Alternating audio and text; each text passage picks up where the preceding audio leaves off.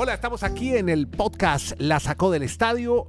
Llegamos a un nuevo episodio. Vamos a hablar de todos los deportes, todos. Hacemos énfasis en las ligas americanas. Estamos con Kenny Garay en Bristol, Dani Marulanda en el Retiro Colombia. Yo soy Andrés Nieto Molina. Y vamos a empezar hablando, Kenny, de lo que ocurrió en la madrugada de hoy aquí en Chile. Y es en las semifinales del oeste. Lakers y Warriors se enfrentaron en San Francisco en Chase Center. Y el primer juego se lo llevan los de Davis y LeBron. Davis, James, Lakers pegaron primero ante los Warriors. Y ayer eh, Jerez, tu amigo de ESPN, contaba algo bien especial. Don Eh, Ernesto. Don Ernesto, sí, muy bien. El amigo Jerez Ernesto, gran narrador de todo, magnífico. Decía, hombre, cuando eh, hablamos de los Milwaukee Bucks, veíamos que Brook López marcaba más puntos que la estrella, que Giannis Antetokounmpo. Eh, en este caso está pasando lo mismo en los Lakers. El que más marca y la figura, el que aparece por todas partes, es, se encarga del centro, elimina las opciones, bloquea, tapa, gana los rebotes, hace triples puntos. Davis se destaca sobre la figura de LeBron James. ¿Y eso qué, ta- qué- cómo puede ser para los Lakers? ¿Usted cómo la ve, Kenny? Y con esto lo saludo. ¿Cómo le va, hombre? ¿Cómo le va, don Andrés? Desde Alaska hasta la Patagonia, desde Arica hasta Punta Arenas, todos con la sacó del Estadio Podcast. Hombre, me parece una gran señal, Andrés. Una, una muy buena señal, un muy buen síntoma para los Lakers de Los Ángeles, porque ya no tiene que echarse todo al hombro LeBron James. Eh, un muy buen comienzo, definitivamente. El ir y ganar en San Francisco es un muy buen comienzo para los Lakers de Los Ángeles. Me imagino lo que sufrió. Hablo de usted, don Andrés. No, pues claro. No, porque estu- Pero- estuvimos 10 puntos de ventaja y ¡pum! empatamos. Pero ah, al final se nos fueron otra vez, hombre. Qué vaina. hombre. Pero los mejores días están por venir. Ah, Esto sí, está largo. Esto apenas comienza. Esto es largo. Esta serie es larga. Ahora, inclusive ya no va a hablar Dani de los Knicks que le empataron al Miami Heat en una noche eh, desastrosa para el arbitraje. Pero bueno, empataron los Knicks, no jugó Jimmy Butler. Ya nos cuenta Dani. Anthony Davis, como usted lo decía, Andrés, 30 puntos, 23 rebotes, 5 asistencias, 4 tapones, 4 tiros bloqueados. LeBron James, 22, 11 rebotes. Y la victoria fue 107 a 102 en esta semifinal de conferencia. Y le quitan la localía, eso se llama quitar la localía porque los dos primeros son precisamente allá en casa de los Warriors de Golden State. Y, y de esta forma pues se, se reanuda una rivalidad que ya hemos visto en varias ocasiones en la NBA, en el baloncesto profesional de los Estados Unidos, la de Stephen Curry y LeBron James, que se enfrentaron en cuatro finales consecutivas de liga, recordemos del 2015 al 2018. En aquella época James jugaba en Cleveland. Curry anotó 27 puntos, Clay Thompson añadió 25, Kevin Looney 23. eh, el día de ayer, mayor cifra en su carrera, además de contribuir con 10 puntos y 5 asistencias. Eh, también Clay Thompson funcionó, al menos eh, los Splash Brothers están volviendo por sus fueros y dejándonos ver lo que fue su característica siempre, el juego de tres puntos, los triples. En todo caso, Anthony Davis, la gran figura, y la victoria fue para los Lakers en el primero de la serie. Téngase de atrás, don Andrés, que va a sufrir y bastantico. yo. Esto va a estar muy, muy bueno. Este es el podcast La Sacó del Estadio con Kenny Garay y Dani Marulanda. Presenta Andrés Nieto Molina. Bueno, y ahora nos vamos para el este, porque también hubo semis allá, entre Nueva York y Miami. Y sin la presencia de Jimmy Butler ahí mirando el partido del banco con su lesión, cuidándolo para el tercer juego, pero el 2 se queda en Nueva York. Dani Marulanda en el retiro, ¿cómo está, hombre? Muy bien, Andrés. Abrazos para usted, para Kenneth, para todos nuestros oyentes. Y creo que es que ese es la, el análisis o el resumen del juego. Sin Jimmy Butler, obviamente Miami pues, pierde su principal arma, su principal figura. Y le dan cuatro días consecutivos de descanso, porque está planeado que el sábado, cuando vuelva a la serie ya a Miami, pues él esté jugando desde el primer minuto. Sin embargo, pese a su ausencia, sabe que el Miami Heat hizo un buen partido. Y hasta dejando Estuvo ganando unas al cifras históricas. Sí, no, y faltando siete minutos iba ganando por seis puntos. O sea, el remate fue lo que los Knicks, el ambiente de, de su gente apoyándole, mucha, mucho novelero, ¿cómo se dice? Novelero, como decimos en Colombia. Mucho actor. Sí, sí, sí. Y muchos, ex, y muchos exjugadores del equipo, Carmelo, Anthony, por ahí se veían todos felices con los Knicks apoyando a ese equipo. El dato que deja ese partido, Andrés, es que el Miami Heat hace- es el equipo que hace más de 50 años, en 1966. Un equipo no tenía 74 puntos de jugadores que no fueron drafteados o que no, estuvieron, no hicieron parte del draft. Ayer, ayer frases muy, muy coloquiales, pero muy reales de gente en redes sociales. Sí. Que los Knicks que casi no le pueden ganar a un equipo de G-League. Recordamos que la G-League es la segunda división de la NBA, si así le podemos decir, Sí. porque Miami tenía muchas ausencias. O sea, además de que no está Oladipo, no está Hirro, no está Butler, realmente se destacaron esos jugadores que, sin haber sido jugadores que llegaron al draft, Sí. le dieron la oportunidad de buscarse el camino por otra parte y dieron pelea. Jugaron bien, sobre todo Kyler Martin. Pero bueno, los Knicks obviamente igualan la serie y ahora se va todo para Miami, día sábado, día lunes, juego 3 y 4, esperando a la gente de Miami que aparezca don Jimmy Butler y ahí pueda cambiar el panorama para esa serie. Hablemos del MVP de la temporada, que iba a ser Jokic, ¿no? que Curry, que LeBron, Davis, en fin, todos. Hasta los de Sacramento estaban pidiendo a Sabonis, pero no.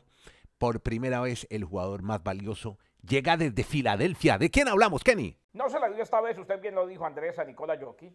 Eh, Joel Embiid, el gigante de Filadelfia, ganó el premio más valioso de la temporada.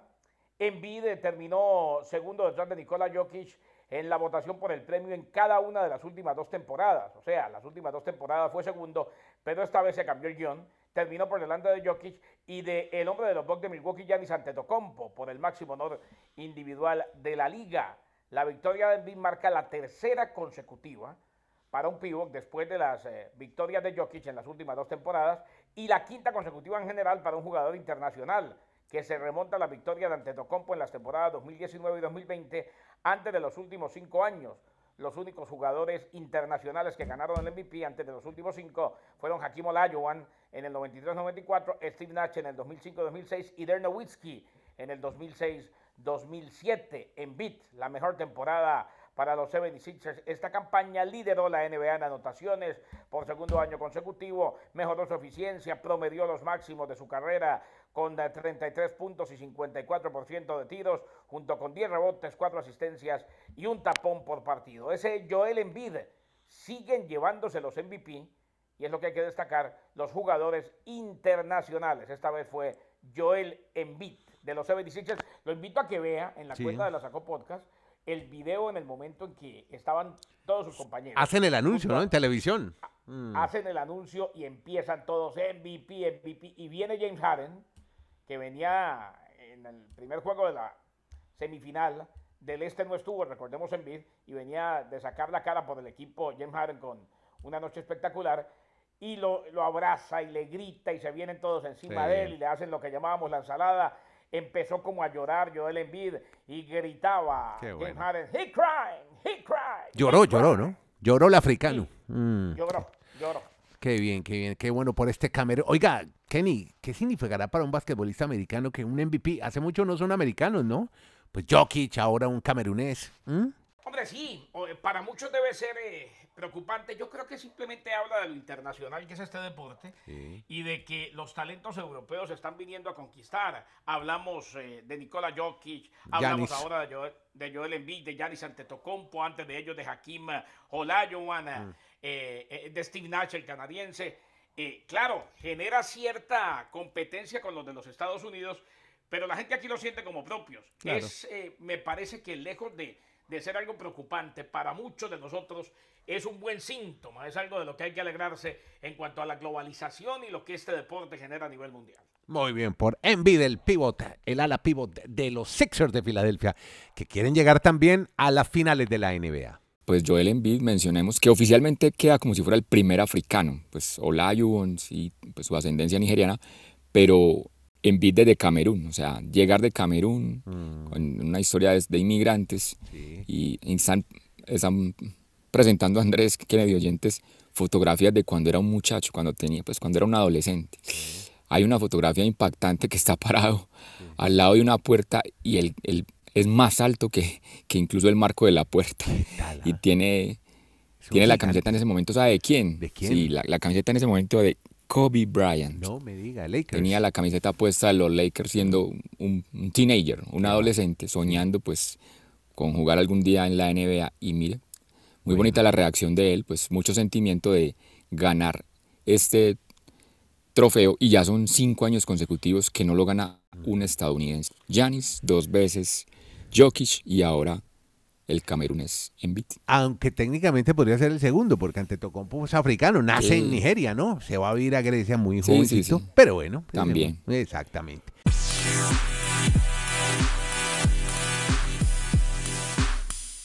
Bueno, Dani, buenas noticias por la Major League Baseball y para Colombia, porque hay nuevo pelotero que asciende en equipo de grandes ligas. ¿Quién es? ¿De quién se trata y en dónde juega?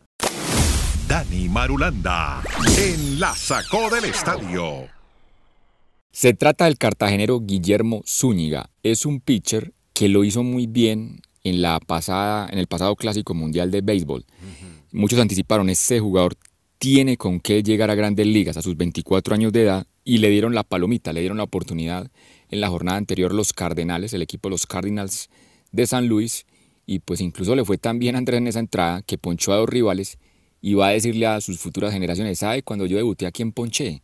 Pues a Mike Trout Imagínese. al gran Mike Trout, al, al ídolo de Kenneth Garay. Sí. Lo ponchó, no permitió carrera, o sea, lanzó, los, lanzó la entrada completa sin ningún problema y ponchando a dos le queda un muy bonito recuerdo y creo que va a ser un jugador que se va a poder consolidar con esa nómina de los Cardinals que sorpresivamente han arrancado muy mal. O sea, 10, 20 en 30 partidos hace muchos años que los Cardinals no arrancan una temporada tan mal. De pronto muchos dirán, ah, por eso le dieron la oportunidad porque el equipo estaba mal. Pero bueno, de pronto puede aportar y qué bien por este colombiano. Es el número 31 en la historia de Colombia en las grandes ligas. Qué bien. Desde que el primero jugó por allá a principios del siglo pasado. 60. Ahora ya tenemos Ajá. mil, no, eso, ¿Mucho más? fue ¿Antes? Castro, mil, mil nove- 1903, cuando Colombia perten- cuando Panamá todavía era de Colombia. No, ¿verdad? Desde esa época. Sí, ah, sí. bueno. ¿Y este, y este nació en Panamá o en Colombia? ¿En dónde habrá nacido este primer colombiano en Grandes nac- nació, en, nació en Antioquia, lo que pasa es que en Panamá se trasladó de ahí a Nueva York Ah, con el papá. Claro, Entonces. Se fueron en barco. de ahí quedó, de ahí quedó como el primer. Pero el que buscó ese dato sí Ah, andaba muy desocupado, no, porque pues, es que él no es solo el primer colombiano, es el primer latino en la historia de las grandes ligas. Ah, no Sí, me señor. diga. Bueno, después me viene con más detalles un de ese viaje. Qué, qué- qué buena historia ¿Cómo esa. sería eso? Sí, ¿cómo Principios sería eso en esas épocas? Bueno. Sí. Y ahora Guillermo Zuluaga, pues el número 31, y es el noveno Zúñiga. colombiano esta temporada en grandes ligas, ¿sí? Guillermo El- Zúñiga. el ¿usted noveno colombiano. Guillermo Zuluaga no era Montecristo. No, yo dije Zuluaga, no, no, Sí, me, sí, no me dijo- asuste. sí, Yo dije Dijo Zúñiga. Eh, Zulaga dijo. Ah. Bueno, Guillermo Zúñiga.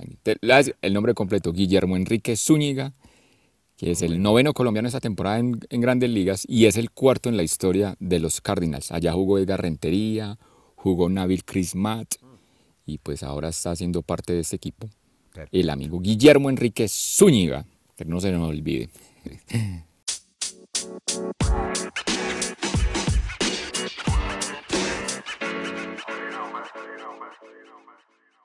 Bueno, Kenny, y hockey, hombre, que estamos ya también en playoff de hockey, estamos en las finales y estamos pasando un momento buenísimo. Y usted tiene historias para contarnos justamente en este podcast sobre las Panteras de la Florida y ahora ganándole a los canadienses que son los recapos de esto, de este negocio del hockey de la NHL, Kenny Garay. Pues le cuento, don Andrés, que esto continúa y hay dos historias que continúan y uno no sabe hasta dónde van a llegar, obviamente, pero que definitivamente eh, son la comidilla de la postemporada, ¿qué digo? De- del año en el hockey sobre hielo. Claro. Una, la de los Panthers, por la manera como eliminaron a los Bruins de Boston. Ajá. Aunque lo de los Panthers, hombre, se- siempre fue un equipo competitivo y sobre el final estuvo a punto de quedarse fuera de los playoffs, pero levantó. Eh, le ganaron 4 a 2 a los Maple Leafs y arrancaron ganando allá en territorio canadiense, lo cual es muy bueno para las Panteras de la Florida. Y la otra, eh, este equipo del Kraken de Seattle, y esta sí es una super historia. Un equipo joven, un equipo de expansión, un equipo que apenas comienza, que empezó ganando y en tiempo extra en un partidazo, la serie 5 a 4 a los Dallas Stars. Esto continúa eh, en el hockey de la NHL. Decir que, por ejemplo, no se inicia aún, está iniciándose la serie entre los Devils de New Jersey, los Huracanes de Carolina y los Oilers de Edmonton, el equipo de Connor McDavid, que se enfrentan los Golden Knights de Las Vegas. Aquí los mantendremos informados eh, y les estaremos contando, como dice Andrés, los rolletes, lo más importante de una temporada histórica donde ya, y como lo dijimos, es tan atípica que los dos mejores equipos del año, los dos candidatos, eh, los Bruins de Boston, por su récord, y la avalancha de Colorado, candidato a llegar a la final, no están. Y por si fuera poco, quedaron en el camino los Rangers de Nueva York. Está, es como que la copa la tiraron al aire, como, Sí. como, cuando, como cuando uno va a una, a una boda. Exacto. Y, y- y la novia y la novia manda para atrás hacia el aire el, El ramo. aquel, y el que le caiga se casa. Pues es, la copa está en el aire y ahora sí está para cualquiera. Perfecto, muy bien, ahí está entonces. Bien por Florida, sigue sorprendiendo y estás ganándole a los canadienses, lo- a los hojas de Maple, puedo decirle, el equipo hojas de Maple, ataca. ¿Usted lo narraría así o no? Ahí está la afición de Toronto, que le hace el amor al hockey sobre una gigantesca hoja de mapa. ¡Wow! Hoja de Maple, buenísimo, tremendo. Bueno, muy bien.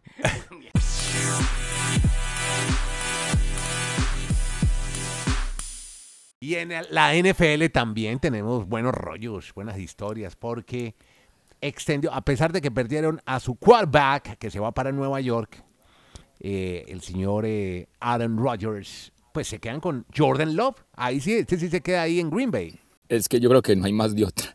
No saludemos cordialmente, saludemos cordialmente a Andrés, a nuestro gran oyente fanático de los Packers, Andrés Packer. porque les tocó, sí, les tocó quedarse con Jordan Love. Jordan Love es un muchacho que llegó a la NFL en el mismo draft del 2020 cuando llegó Joe Burrow, cuando llegó Justin Herbert y cuando llegó Tua Tagovailoa. Después de esos tres, Jordan Love fue el siguiente en ser escogido, pero realmente no ha jugado ni cinco partidos en la NFL desde el 2020, porque tenía pues a Aaron Rodgers al frente de él.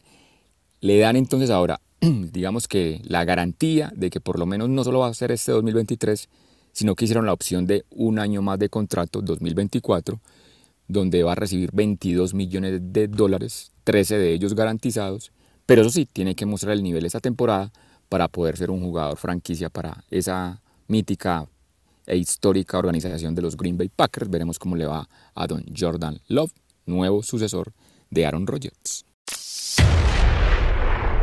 Podcast La Sacó del Estadio. En Twitter, arroba La Sacó Podcast.